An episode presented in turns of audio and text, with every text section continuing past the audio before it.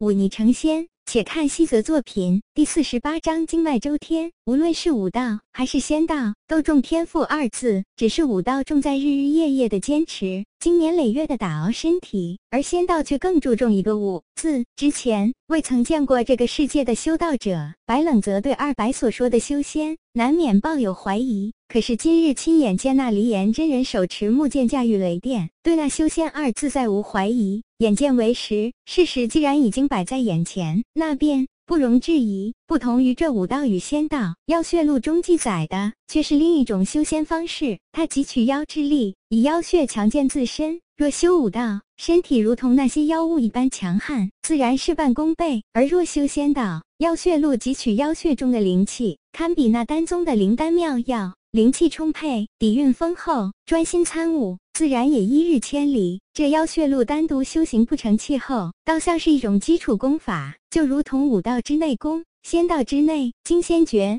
重在基础与积累。只是这妖血路修行所需的妖血，却不是那么容易得到的。而且书中虽然没有说妖血的选择，可是白冷泽却隐隐有一种感觉。并不是所有的妖血都适用，只是到底何种妖怪的妖血最为合适，就需要他自行摸索了。白冷泽没有急着去使用那囚牛之血，这几日他专心的调理身体，等待着自己身体慢慢恢复至最佳。期间，那店家主人果然如卢晋所说，对他刻意的照顾，这让白冷泽心生感激。白冷泽也不客气。在这客栈中一住半月，再确定那七转回春丹的药效再不能吸收丝毫，这才走出客栈。临别前，将身上的银子尽数放在桌上，一份恩情，一份报答。他白冷泽虽然机关算尽，不算什么好人，却绝不欠人人情。他走出客栈，寻了一处隐秘的树林，盘膝坐下，开始调整状态。虽说这身体经过了洗金法髓，但白冷泽还真没看出这丹药给自己。带来了怎样的变化？身体瘦弱依旧，而且力量和速度似乎也没有提升，倒是头脑却清明了不少。而且自己体内那股微弱的气，似乎也可以畅行无阻了，不是之前那般晦暗难行。白冷则将前世的自那一副的气功运转一遍，只觉得通体舒泰，四肢百骸间充满了力气，好不舒爽。你这功法虽然粗浅，却有些意思。二白突然开口道：“不过是乡野村民间流传的气功罢了，没什么稀奇。那你可就小看了他。”二白不屑一笑，说道：“若我没看错，这当是那炼气宗中盛传的周天搬运法门。你乃是以气入手，呼吸吐纳间。”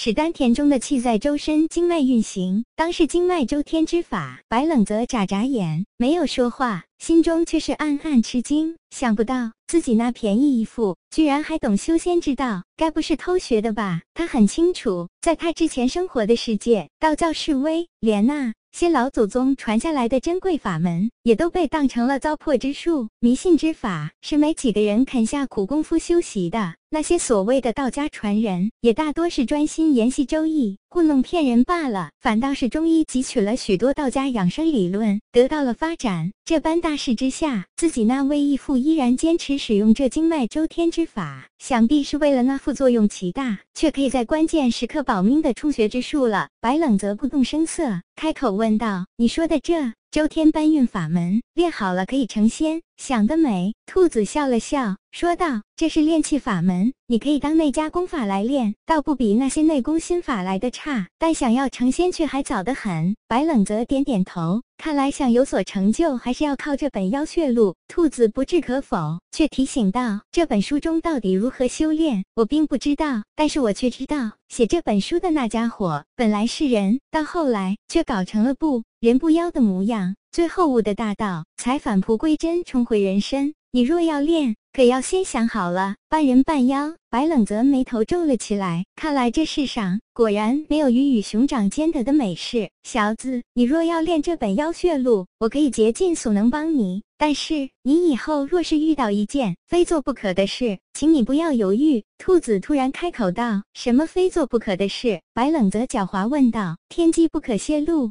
也不是什么难事，但是若到了那一步，请你记得今天的承诺就好。喂喂喂，我承诺什么了？白冷泽叫道。好了，开始吧。此时日已偏西，正是日落而月未出之际，天道也有疲累时，莫要错过这最佳的时机。白冷泽嘴角撇了一撇，还是将那装着囚牛血的玉瓶拿了出来。他按照妖血录上记载的，先将体内的气运转两周，接着打开玉瓶，将妖血尽数倒入口中。妖穴入口，仿佛喝了一口烈酒。白冷泽只觉得一股热流顺着喉咙滑下，很快浑身都燥热了起来。接着皮肤上开始出现一道道金色的光芒，金芒流转，竟是给他穿了一身外衣，就如同那囚牛的鳞片，纹理玄奥，富有规律，只是若隐若现的看不真切。白冷则闭目凝神，按照那妖血录中记载的运气法门，将这妖血慢慢的融入自身。妖血入体，他浑身升腾起一股沛然紫气。虽然坐着不动，但周身气势开始翻腾起来，就连外貌都开始缓缓变化。那本来普通至极的样貌，开始变得富有锐气。虽然变化不大，却已初显神韵。面由心生，他此时的面貌已经逐渐开始朝着白冷泽前世的样貌变化起来。这一坐就是一个时辰，日落月初，银色的月光照在他的身上，竟是有阵阵青烟升起。玄妙无穷，这就开始吞吸月华了，还真是对得起这妖字。兔子咕哝一句，却睁着一双赤色的眼睛看着那空中的新月，叹息道：“月还是那月，只是这世道却已经不是那世道了。日月永存，天道无穷，可惜了这世间苦苦挣扎的芸芸众生。”你这感慨有些大。一个声音突然传来，兔子立刻闭嘴，只是恶狠狠地看着一旁的白冷泽。白冷泽嘴角一翘，伸出手来看了看自己的身体，问道：“这就算是成了，也没觉得多厉害啊？你知道个屁！”兔子趁机打击道：“你小子资质差到空前绝后，才汲取了一头妖怪的妖血，你以为自己就能一步登仙吗？”面对兔子的挖苦，白冷泽却不以为意。他深吸一口气，试着朝旁边的一棵树轰出一拳。